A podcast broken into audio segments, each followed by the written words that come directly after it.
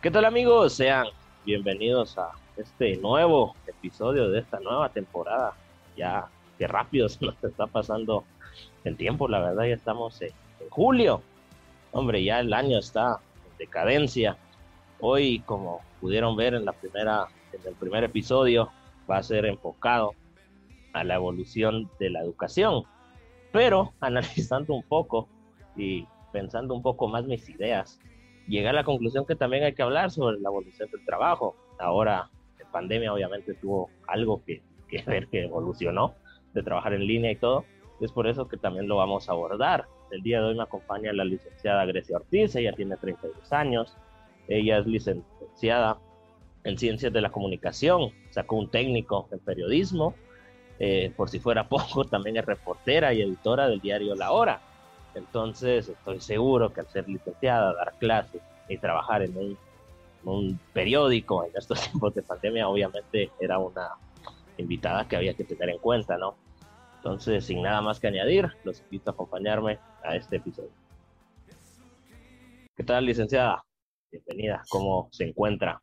Muy bien, muchas gracias por invitarme a, al programa. La verdad que se escucha muy interesante. Yo creo que, que, con esto podemos llegar a muchas personas y es una idea genial que creo que hay que mantener y replicar para poder abordar diferentes temas. Parece perfecto. Gracias por haber aceptado. Antes de, comenzar, ¿verdad? Yo di ahí un par de datos generales, eh, pero me gustaría que nos comentara un poco más sobre quién es Grecia Ortiz.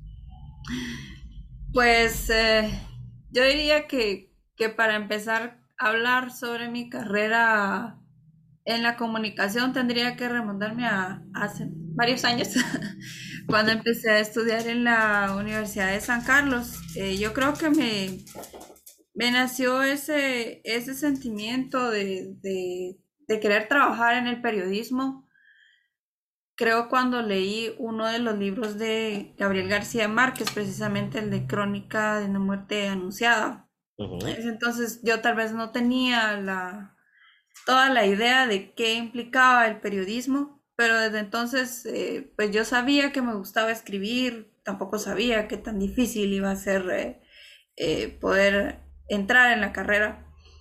Bueno, posteriormente pues yo me gradué como diversificado, como secretaria bilingüe, nada que ver con periodismo. Eh, luego entré a la Universidad de San Carlos, hice mis exámenes, eh, pues empecé ahí a, estudiar la carrera de, del técnico de, periodismo. Eh, luego de eso yo pues trabajaba en algo muy distinto al al periodismo. De hecho, yo, yo trabajaba en un, en un banco.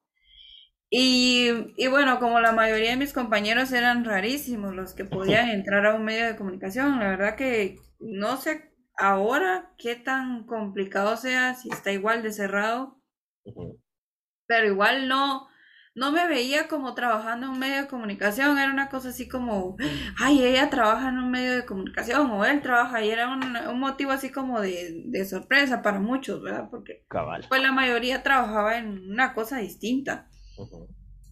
Entonces, eh, pues yo lo que yo pensaba era, bueno, me voy a quedar sin poder ejercer la, profesión y, y con muchos que no tienen esa oportunidad de de, de, poder estar en un medio de comunicación. Yo creo que ahora hay muchísimas más oportunidades de que uno pueda hacer lo que uno quiera también al, al emprender uno mismo sus proyectos. Pero tal vez en esos años yo no lo veía de esa manera. Entonces, eh, recuerdo que fue en 2014, yo decidí eh, renunciar a mi trabajo. Yo dije, bueno, se acabó, yo no voy a continuar en una en, en, este campo, voy a voy a buscar a ver qué, qué, me puede salir en un medio de comunicación, algo donde yo tenga que ver con, con, con la comunicación, con el periodismo. Y entonces me quedé sin empleo como, ¿qué? Como medio año tal vez. Y la idea era como buscar como, bueno, prácticas, porque así me decían la mayoría, no, mira, es que lo que tienes que hacer es, hacer prácticas, eso te puede servir. Y entonces me animé a, preguntarle a un, a un, catedrático en la USAC. Le dije, mire, eh, ¿cómo, ¿cómo puedo tener prácticas ahí en Radio Nuevo Mundo? Porque él era director de, bueno, de hecho todavía es director de Radio Nuevo Mundo. Y le dije, bueno, ¿cómo puedo tener prácticas en, en radio? Yo no sabía nada de locución, o sea, yo periodista, ¿verdad? Porque también está la carrera de locución y publicidad. Entonces él me dijo, no, bien, sí, eh, vente. Eh, me respondió, creo que como a los 15 días de que yo le mandé el correo, y yo no cabía de felicidad porque no, pues aunque, aunque era algo no, no remunerado, pues entrar a un medio de comunicación, independientemente de cuál fuera, pues para mí era como emocionante, ¿verdad? Claro. Y por lo mismo que me decían, pues varias personas, me decían, es que tenés que entrar como, como con algo de experiencia para que te conozcan un poco. Entonces, bueno, hice prácticas en Radio Nuevo Mundo, fue solo un mes. Recuerdo que al principio sí fue bastante difícil porque primero yo no sabía nada de locución no sabía nada de los tiempos, eh, de, mi dicción, tenía cosas que tenía que mejorar, por supuesto. Aparte que no tenía ni idea de cómo era que se podía abordar a una persona, quién era una fuente de, información. Eh, recuerdo que me pusieron a hacer una nota de, creo que era del hospital Roosevelt, era algo así como que, como que estaban eh, rebasados en su capacidad, una cuestión así. Yo no sabía ni siquiera a quién llamar no tenía como contactos, ¿verdad? Porque al principio eso es algo muy importante que tiene que tener. Y fue, fue muy difícil esos, esos primeros días porque yo no sabía qué hacer. Recuerdo también que, en esos días, fue en 2014, eh, hubo un accidente y en ese accidente aéreo murieron varios militares. Y la cuestión es que alguien tenía que ir a cubrir las honras fúnebres. Y ninguno de los periodistas que sí, pues estaban de, ya tenían tiempo, podía. Entonces me dijeron, ah, eh, que vaya a Grecia. Grecia puede. la cuestión es que, que yo no, no, como yo no, no tenía experiencia, fue bien difícil porque tenía que hacer un en vivo y no sabía ni qué decir en ese momento. Hubo momentos donde me quedaba callada porque no tenía ni idea de qué decir, de verdad. Estaba el sonido de las marchas fúnebres, eh, la gente entrando con coronas y todo así. Y yo temblaba del miedo porque no sabía. La cuestión es que me dijeron, no te, no te sientas tan mal, quedó bien. y bueno, estuve ahí un mes. Eh, después de eso, pues yo yo continué con mis, con mis clases, yo estaba en el técnico de periodismo, observando técnico de periodismo. Y ya al siguiente año, en 2015, eh, un, de hecho una persona quien había conocido en Radio Punto me dice, mira, fíjate que yo me voy a ir de Radio Punto y ahí necesitan a alguien, entonces pues como tú ya tienes eh, algo de experiencia, pues tal vez te pueden contratar. Hice todas las pruebas Nuevamente yo no sabía nada de locución. Hice todas las pruebas eh, y pasé. Eh, yo pasé las pruebas, me contrataron. Ahí ya la experiencia ya no fue tan difícil para mí porque ya tenía como la idea de, qué era lo que tenía que hacer. Pero sí era bastante cargado porque pues sí me pedían varias notas al día, ¿verdad? Para, mantener los, noticiarios. Entonces, estando ahí mismo en Radio Punto, eh, también me dijeron de otro lugar, que era, que era Diario La Hora, que es donde estoy ahora. Y me dijeron que también necesitaban a alguien que era para, para la nota roja. Y bueno, yo eh, pues también me interesa. A mí me, lo, que me, lo que siempre me ha gustado es escribir. Lo, lo de la radio en realidad yo lo, lo veía también como una experiencia, ¿verdad? Porque al final era entrar a un medio de comunicación. Entonces, eh, estando siempre en, Radio Punto, eh, pues surgió la, oportunidad, me dijeron en, en Diario Hora, mira, em, eh, si te interesa, puedes venir, empezamos en febrero. Y bueno, eh, renuncié en Radio Punto apenas y tenía, creo que no tenía ni el mes, creo que tenía como 21 días más o menos. O sea que fue bastante corta mi carrera ahí en la locución. no creo que, yo creo que ni estuve los dos meses juntando los, dos lugares, ¿verdad?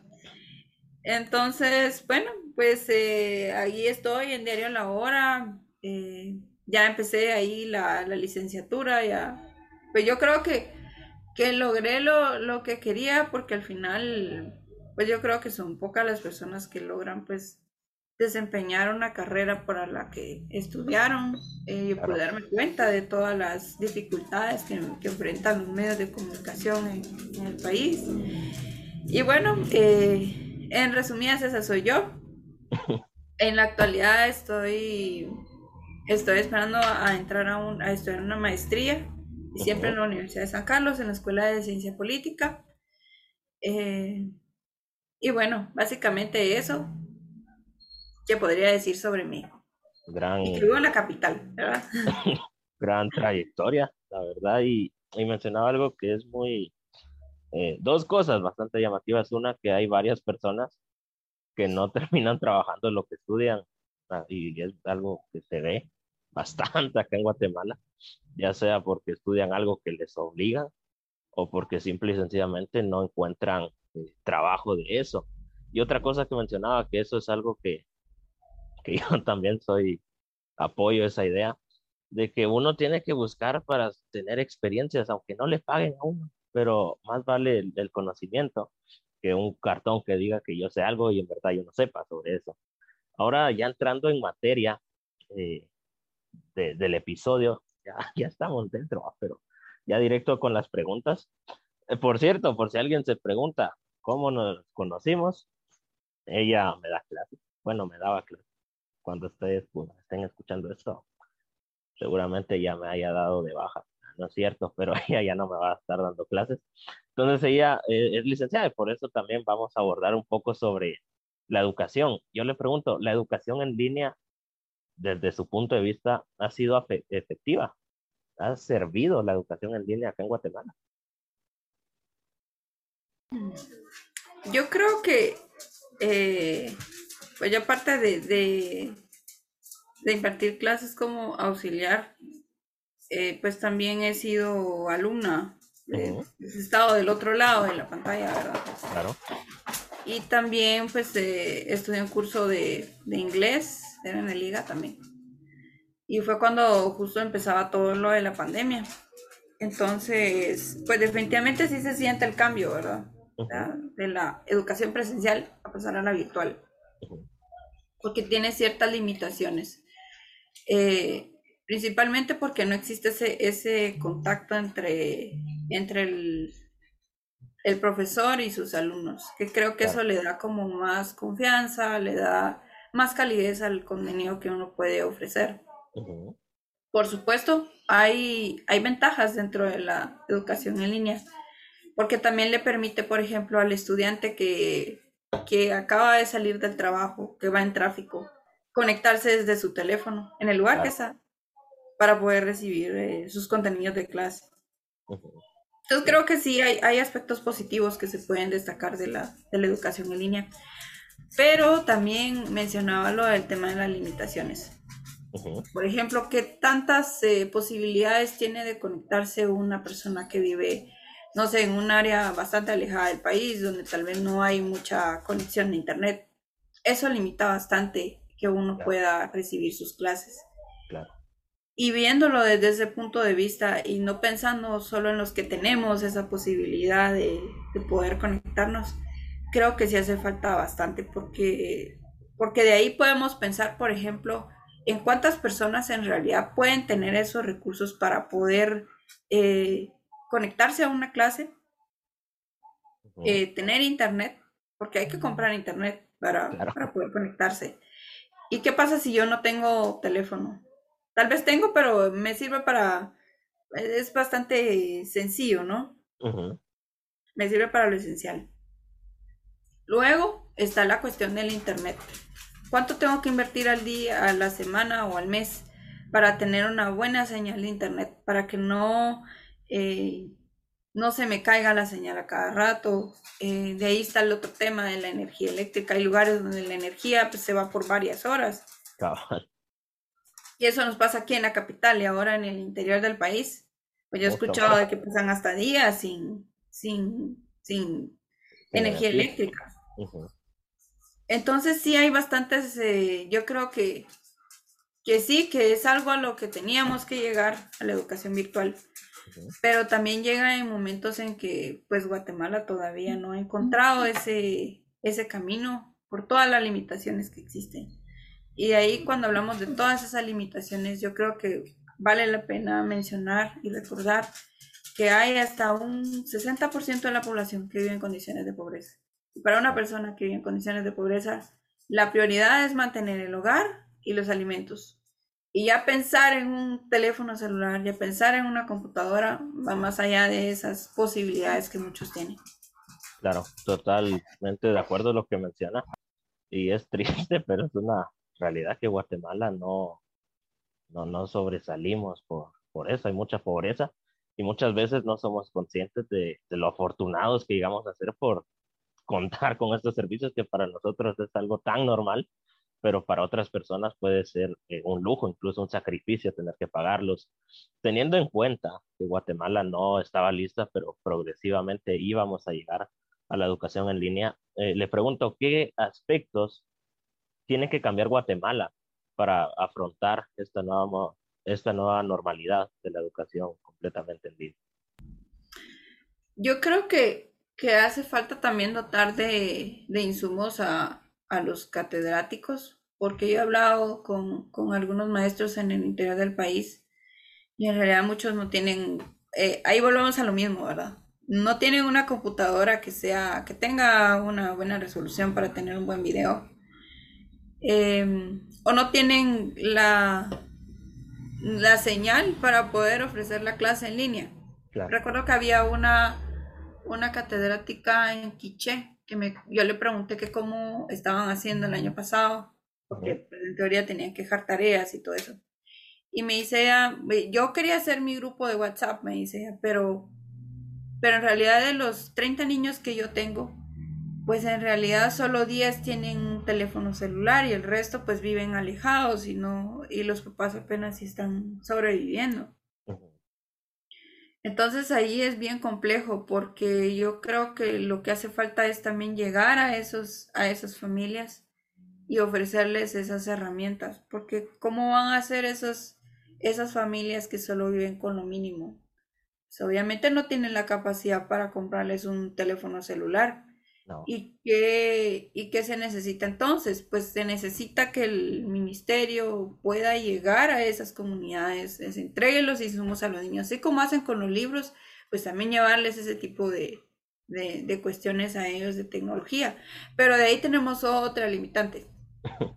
Llevarles eso implica también que nosotros podamos enseñarles a ellos cómo lidiar con la con la, con la tecnología, porque obviamente si entran a internet van a encontrar muchísimas cosas y hay algunas cosas que tampoco son como, como que las mejores. Ahí estamos hablando de, de, la seguridad, de los, de los riesgos a los que uno se expone cuando entra a internet. Claro. Entonces creo que sí debe abarcar algo más de cómo poderles ofrecer a ellos eh, insumos, pero también eh, ofrecerles capacitaciones, eh, charlas sobre, el, sobre los riesgos de la Internet, de ahí después también cómo utilizarlo, porque, por ejemplo, una cosa es que, que yo tenga a mi hijo estudiando, pero tal vez yo nunca estudié. Y yo no lo voy a poder ayudar si tiene algún problema en algún momento para recibir la clase. O sea, el niño tiene que arreglarse a la sola. Entonces sí creo que debe ser algo como que, que deben de ponerle mucha atención eh, la pandemia, por supuesto que nadie estaba preparado para eso. Nadie esperaba que de la noche a la mañana todo lo virtual se, se resolviera. Claro. Pero creo que sí se, sí se pueden hacer cosas si, ellos se, se, pusieran a trabajar, en, por ejemplo, en, dotar de insumos a los maestros y ya luego pues ver algún plan con los alumnos. Por ejemplo, yo sé que El Salvador tiene eh, también sus limitaciones, sé que tienen sus situaciones de, complicaciones últimamente con el tema de la democracia, eso, pero, pero sí me parece interesante que ellos, que al principio de todo lo de la pandemia, pues ellos, el presidente pues les ofreció computadoras a los estudiantes, ahí veíamos algunos recibiendo. Y qué diferencia, ¿verdad? Cuando pueden ofrecerle ese tipo de cosas a, a, la población, a diferencia de acá, que muchos pues ni siquiera estamos en invierno y algunos pues están todavía eh, siempre lidiando con el tema de las carreteras o que se entró el agua o que no, o que se inundó la escuela, cuestiones así. Claro, tiene toda la razón y es algo triste que, que veamos que Guatemala está tan atrasado en esos temas y no tenemos que irnos hasta Europa, Estados Unidos, que pues ahí ya, ya es otro mundo, obviamente. Pero acá en Centroamérica, como bien mencionaba, El Salvador, Costa Rica, pareciera que nos llevan años luz y esperemos que en algún punto podamos eh, alcanzarlos. Eh, hablando ya un poco más sobre eh, la educación, no tanto de los distractores, ni los pros, ni los contras, yo le pregunto, ¿un alumno puede llegar a aprender lo mismo desde casa? Ah, yo creo que es posible, pero depende mucho de, queda mucho en manos del estudiante, de qué tanto compromiso puede tener una persona en querer aprender. Y, es similar a lo que ocurre cuando alguien está estudiando un idioma, porque hay muchos métodos para poder aprender un idioma. Eh, usted lo puede hacer, por ejemplo, si lo quiere hacer por su cuenta, lo eh, va a un lugar para aprender ese idioma, eh, tal vez lo, lo, está haciendo de manera virtual porque su profesor está en otro país. O está la opción que es el del presencial, que eso lo dicen muchos, eh, muchas personas y dicen, no, es que si yo no vengo acá no tengo el compromiso. O, o por ejemplo también cuando, cuando le ofrecen algún curso, alguna beca que es gratuito y dicen, no, pues que si yo lo tomo así no siento el mismo compromiso porque no estoy pagando. Entonces, ¿qué pasa con, el estudiante? Yo creo que, igual como pasa con, quien estudia un idioma, todo depende del compromiso que uno tenga en querer aprender. Puedo tener el mismo compromiso de ir a una clase, a una clase presencial como estar en una virtual. Pero eh, ahí, va, ahí va la situación esta, ¿verdad? De que cuánto, de qué manera se puede motivar a una persona a tener ese compromiso. O sea, para hacer que que de todos mis estudiantes, solo uno en realidad tenga ese compromiso de, ir más allá y no quedarse solo con el contenido de clase. O tal vez sentirse aburrido de ver solo la imagen, no estar en el lugar en donde antes estábamos. Yo creo que es bastante complejo, pero eh, creo que sí es posible cuando uno se propone ese tipo de cosas. Claro, porque ahora obviamente hay más distractores, el teléfono, la televisión, eh, que uno está en clases y si hay hermanos, los hermanos tuya, los papás tuya, entre muchas otras cosas. Eh, mencionaba algo que, que, cómo se puede llegar a motivar y eso me gustaría que no sé si lo pueda responder sobre cómo motivar a esta generación que estamos en línea y hay muchos jóvenes que no tienen claro qué quieren ser, solo están recibiendo clases por llenar asistencia, pero no, no saben qué van a hacer de su vida, eh, se gradúan del colegio y no saben usar Excel, no saben usar nada, básicamente, y es porque, no porque no tengan las posibilidades, no porque ellos no tienen el interés de, de aprender. ¿Cómo se puede hacer eso? Yo creo que la motivación va muy relacionada a esas metas de vida. Obviamente uno tiene alguna meta en la vida, todos me imagino que piensan, no sé, en tener, si no tienen un vehículo ahora, pues piensan tener algo propio, ¿no? Pero una cuestión así, o, quieren viajar y quieren costearse esos, esos viajes.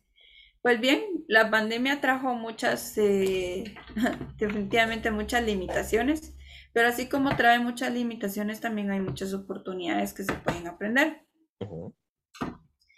Y dentro de esas creo que está el tema de que ahora pues ya no es necesario como ir a un lugar de trabajo para poder tener un empleo. Ahora muchos se mudaron a, las casas de, las personas, o sea, está el trabajo home office, que tal vez antes pues había sido, pues no había sido tan motivado, pero ahora pues con la pandemia pues, tenemos, pues, ¿verdad? Se tenía que hacer algo para, para poder contrarrestar el tema de los contagios. Entonces creo que la motivación ahora es que uno puede hacer las cosas que tenía que salir a hacerlas afuera, las puede hacer de casa, pero también tiene que buscar cómo capacitarse, cómo, cómo prepararme para ese mercado que hay afuera. O sea, si yo estoy estudiando, por ejemplo, eh, alguna carrera de la que tal vez no hay muchas oportunidades de trabajo, ¿cómo hago yo para abrirme espacio en, en ese ambiente de trabajo?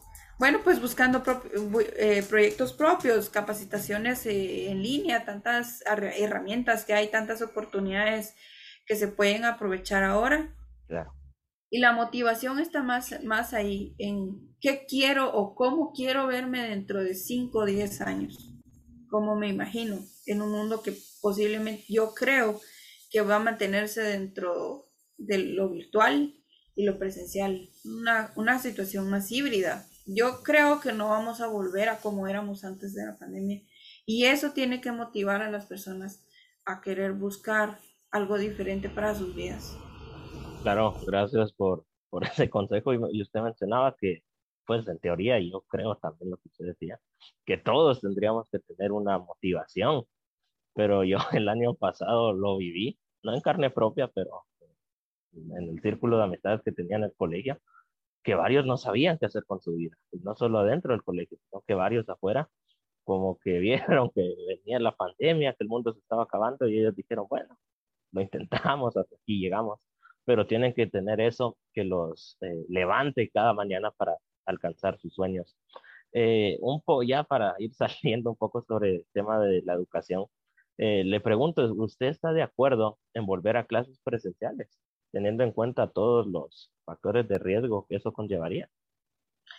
Yo creo que no. Eh, en el caso de Guatemala sí está bastante complejo. Yo creo que otros países sí pueden pensar en, empezar a, ver la normalidad. Estados Unidos, por ejemplo. Eh, yo fui a Estados Unidos hace poco y allá pues la gente ya estaba volviendo a la normalidad. No es nada de que... Eh, pareciera como que no hubo pandemia. Por supuesto que todavía tienen pues algún tema de, secuelas por ahí. Pero creo que para Guatemala es bastante difícil poder decir, ay, vamos a volver a la normalidad y ya todos vamos para adentro y vamos para, para las aulas. Es bien difícil porque la vacunación no ha avanzado como se hubiera esperado.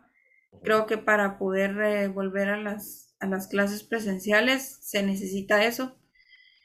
Por ahí también está el otro tema de eh, relacionado a qué tan efectivas son esas clases virtuales, porque entonces los estudiantes quedan muy rezagados. Eh, ahí está de que muchos no tienen ni siquiera para conectarse. Entonces, ¿qué pasa con ellos? Ellos se quedan sin nada.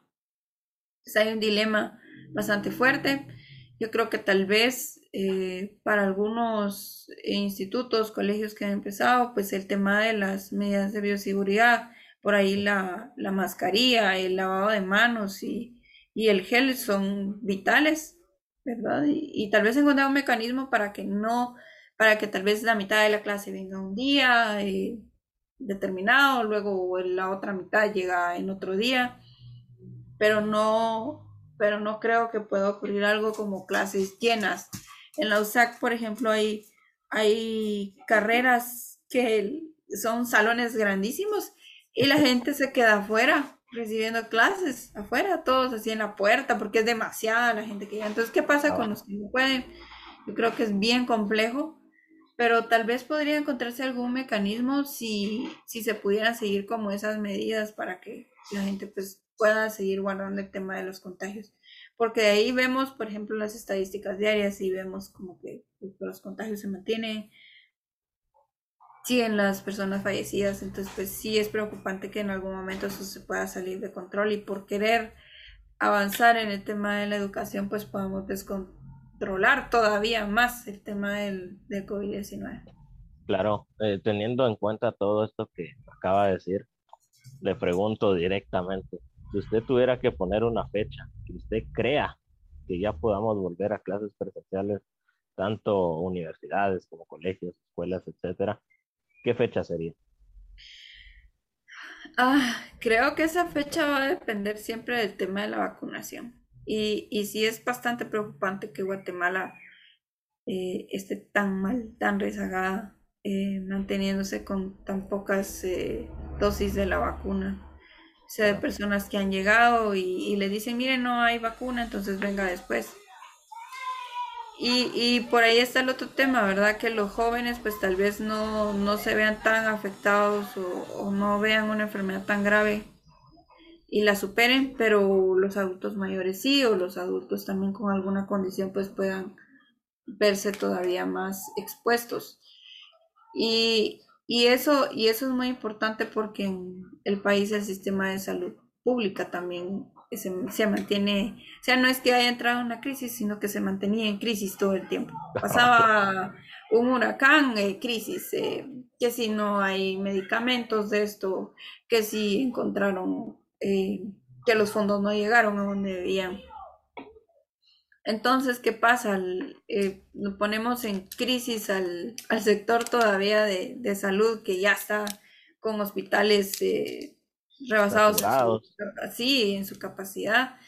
Entonces es bien difícil poder pensar como en abramos todo, porque en realidad parece cuando uno sale a las calles, parece que ya todo está normal, porque muchas personas están así como que normales, de nada de mascarilla, nada de distanciamiento social, eh, que hacen reuniones, que bodas, que cumpleaños y todo eso.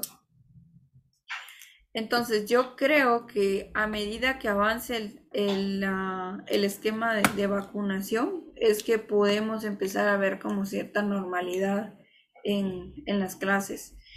Yo esperaría que al menos se lograra hacer algo este, este año, porque ya quedan que seis meses para terminar eh, este año, poco más de seis meses.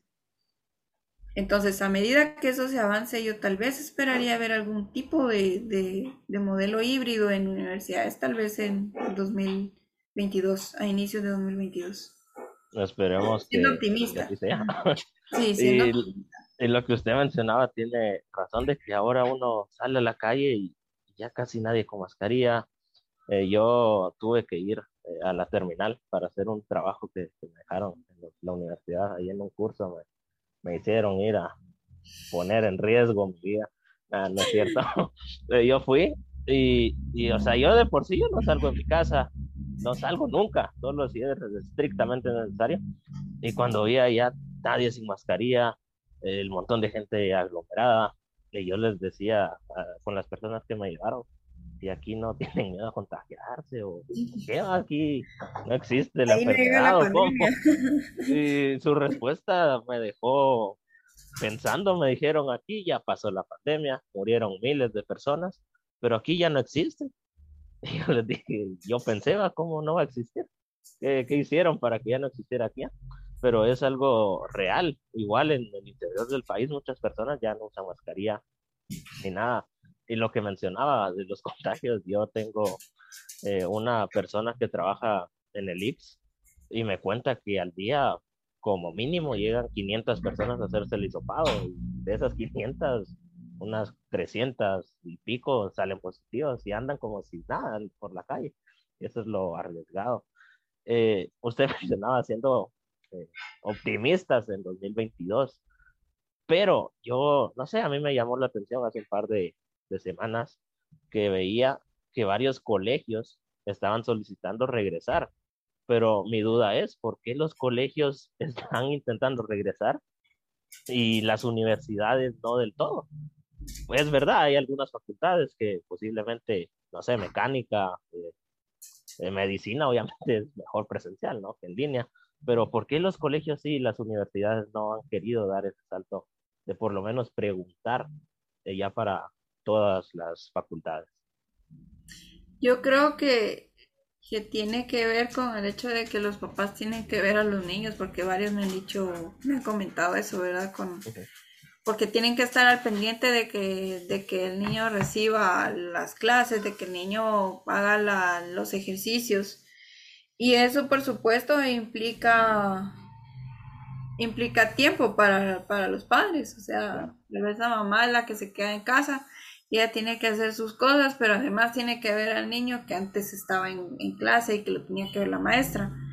Pero ahora ya no tiene esa posibilidad, entonces pues sí, creo que ellos son los que más sienten eso. De ahí lo de las universidades es porque, bueno, ya no, ya no es un niño el que se está cuidando, sino que ya son adultos, ¿verdad? Entonces sí ya cambia y ya las perspectivas pues son distintas.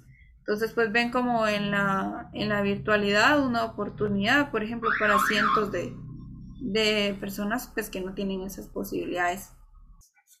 Ya entrando un poco en el final del episodio, eh, usted bien lo mencionó, tuvo un poco de experiencia en una radio, eh, ahora en medios escritos, y le pregunto, ¿usted cree que los medios tradicionales, eh, periódicos, radio y televisión, en algún punto llegarán a desaparecer o siempre irán evolucionando con, conforme al, mundo en ese momento?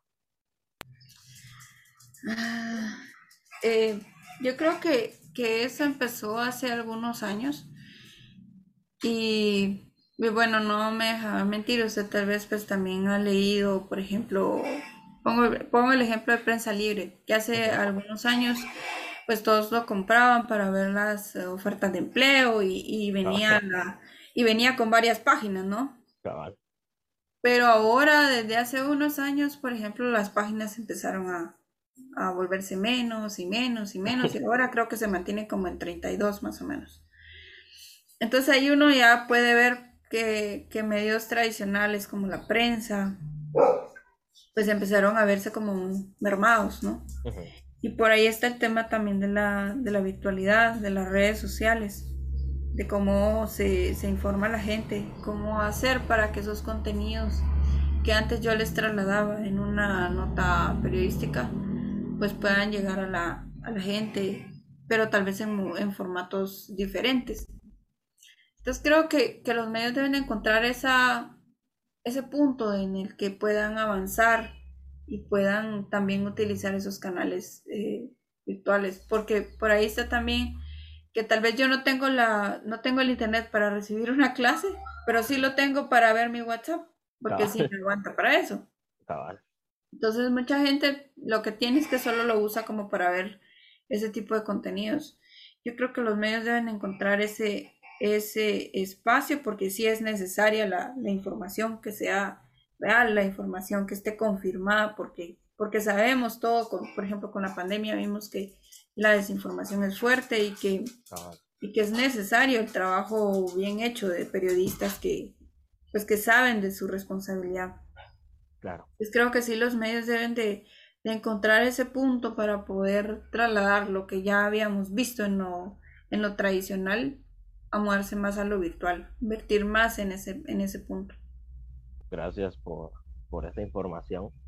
Si yo le tuviera que pedir, por favor, que me diga en tres palabras sobre qué es lo mejor de ser periodista en Guatemala, ¿cuáles serían esas tres palabras? Ah, bueno, la información, porque uno tiene acceso a la información. Eh, la capacidad de poder contribuir a, a, mejorar la vida de, de más personas y creo que la responsabilidad, porque así como, como uno tiene esa, esa posibilidad de trasladar información, pues también tiene esa responsabilidad para, para poder informar. entender que no es solo de escribir por escribir, sino también hay consecuencias, hay responsabilidades que, un periodista debe asumir. Gracias por, por contar esas tres palabras. Eh, ya para ir cerrando, me gustaría saber si en algún momento de su carrera, eh, llegó a sufrir discriminación por el simple hecho de, ser mujer, que es triste, que en varios lugares sí se ve que no dejan que una mujer los mande o, cosas así, que eso no debería existir, sino que debería haber una igualdad y una equidad eh, de género, pero no sé si usted le ha tocado en el ámbito periodístico. Yo creo que no. Eh, en ese sentido de, de poder ejercer mi trabajo y que alguien me haya limitado por ser mujer, pues no, hasta el momento no me ha pasado. Han pasado algunas cosas que no tienen nada que ver con eso, que definitivamente sí eh, creo que son experiencias que le han pasado a muchas, el tema del acoso, que creo que, que muchas lo han experimentado en medios de comunicación. Y sí es algo bien difícil porque, porque no es lo mismo que que, le pase a un hombre, ¿verdad? Sino que a una mujer, pues, sí le, le llegan a decir cosas que sí, pues, le hacen sentir a uno mal.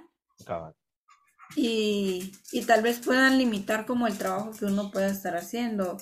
Eh, de alguna manera el tema psicológico, ¿verdad? Que tanto le puede afectar a uno, que le pasen esas cosas y aparte que algunos no, no lo tomen en serio o no lo vean tan, ah, pues sí, eso pasa todos los días, no es nada complejo. Yo creo que sí, que sí me han pasado cosas así. Me pasó algo que me hicieron algún tipo de, de, situaciones por ahí que me dijeron eh, cosas eh, machistas, sexistas, y que creo que no, no debería de ocurrir eso.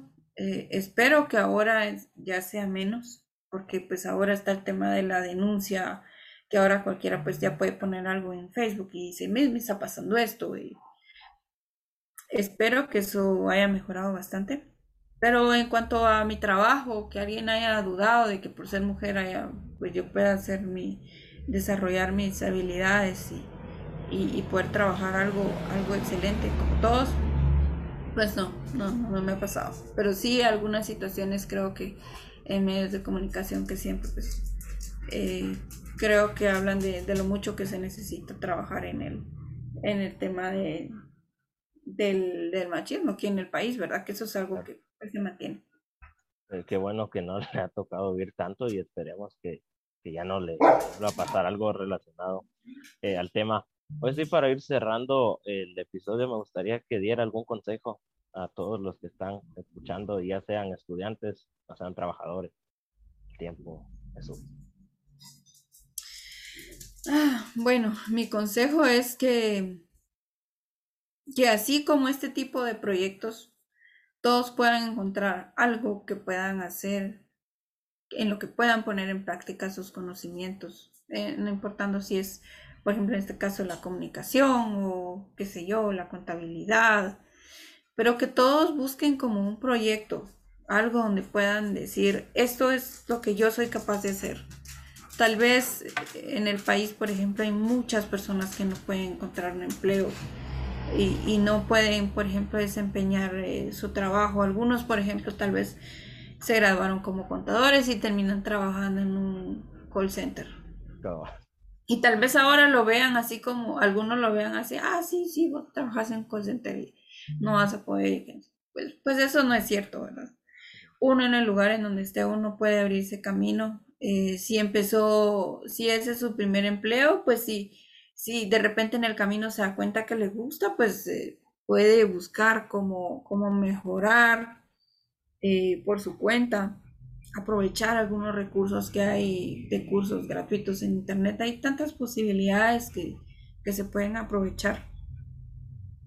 Pero no quedarse solo con lo que, con lo que bueno, es lo que tengo, sino también buscar ese tipo de, proyectos propios, de, de explotar eh, nuevos caminos de, ganar esa experiencia por su cuenta. Yo creo que eso era lo que, o eso es lo que le hace falta a muchos para poder hacerlo, esa, esa creatividad.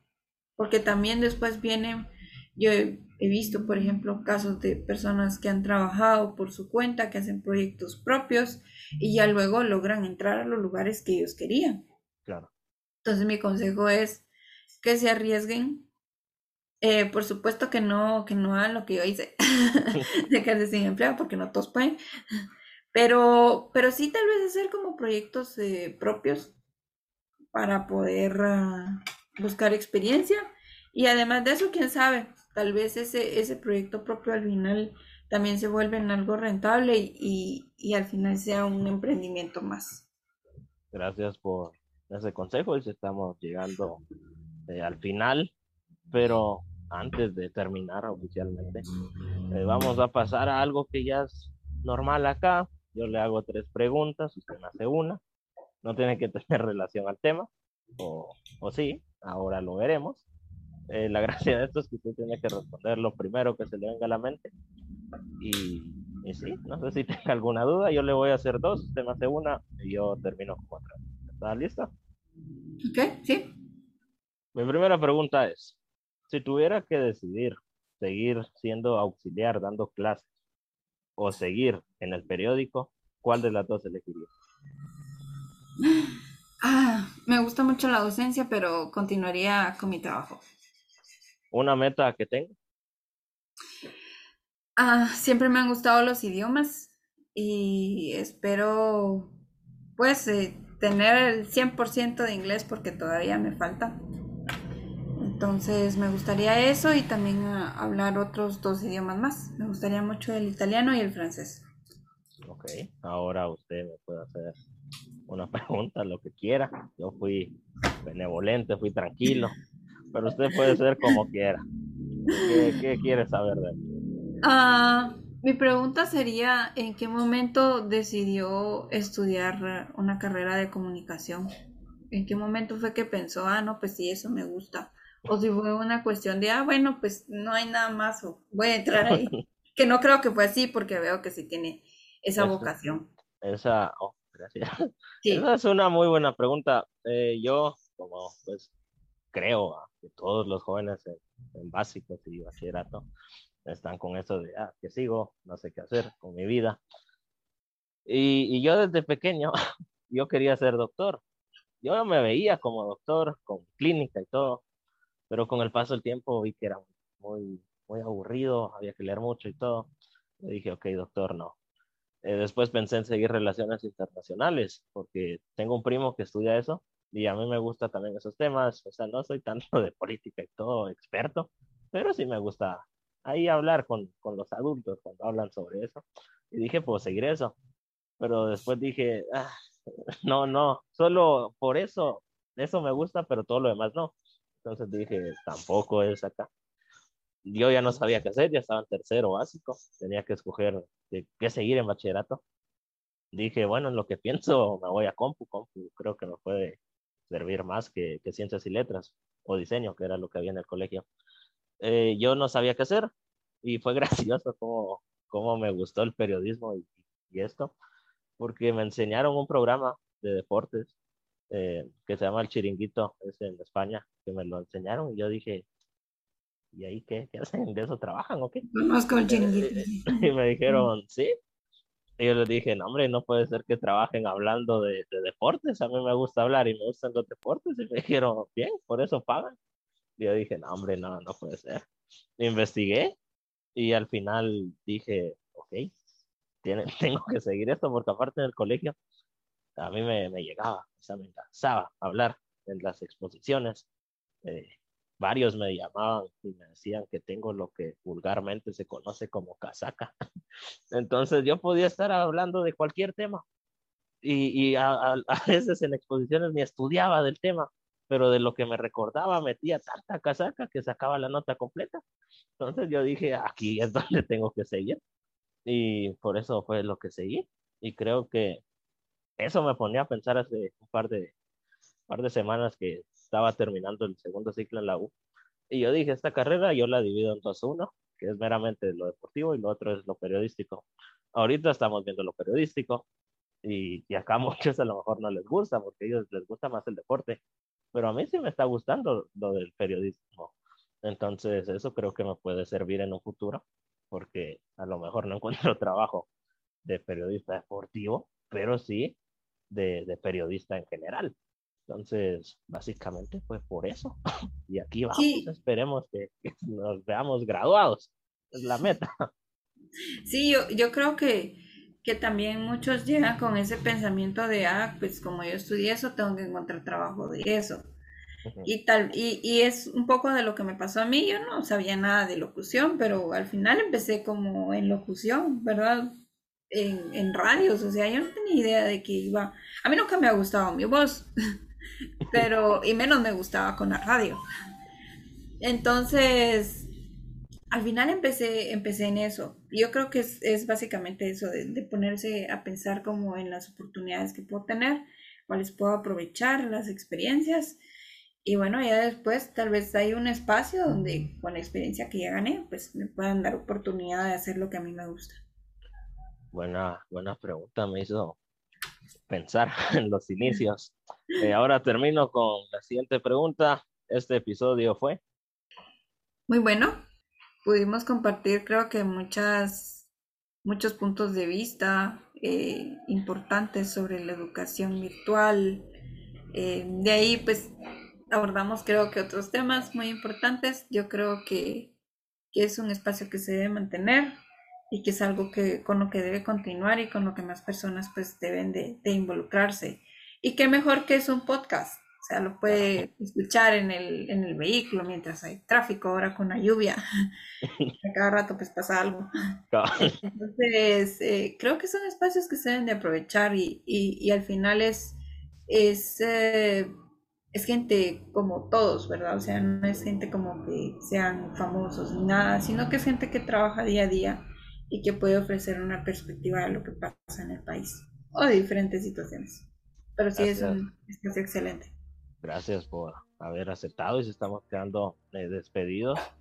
Eh, pero antes de terminar, le dejo el espacio para que dé sus últimas palabras, mande saludos, diga lo que tenga que decir. El tiempo es suyo. Pues no, únicamente, nuevamente agradecer porque me hayan invitado. Eh, de verdad lo, lo motivo a que pueda seguir trabajando en espacios como este. Me parece eh, algo muy importante. Yo de verdad lo, lo felicito por lo que hace, porque al final es darle voz a muchas personas que tal vez no, no la tienen, ¿verdad? No pueden, por ejemplo, tal vez eh, mañana habla con el señor de la tienda, eh, otro día habla con un padre de familia. Al final es darle voz a los que, a los que muchos, a quienes no la tienen, a quienes no pueden opinar, porque tal vez yo no, o tal vez no se sientan como que pueden opinar. Y que son espacios que creo que en estos momentos en que hay desinformación, pues deben de mantenerse y, y deben de fomentarse, ¿verdad? Hay que mantenerlos y, y bueno, ojalá que, que esto siga, les deseo muchos éxitos y gracias por haberme invitado. Gracias por sus palabras y está invitada para el futuro, cuando, cuando quiera, ¿vale? nos ponemos de acuerdo para que nuevamente eh, venga acá. Hoy estamos quedando despedidos, gracias por a todos los que escucharon, por llegar hasta acá. No, estaba de más decir, suscribirse, Spotify, YouTube, Instagram, hablando con el Prezi. Eh, otra cosa, no está de más recalcar y dejarlo bien claro, no salir de casa, usar mascarilla usar alcohol en gel, porque solo así, si todos juntos nos unimos como guatemaltecos y guatemaltecos buscando un bien común, sacaremos adelante a Guatemala de esta dura situación que nos está tocando vivir. Hoy sí, sin nada más que añadir, me despido de ustedes, su servidor y amigo, soy Acevedo, que pasen una excelente semana, Dios les bendiga.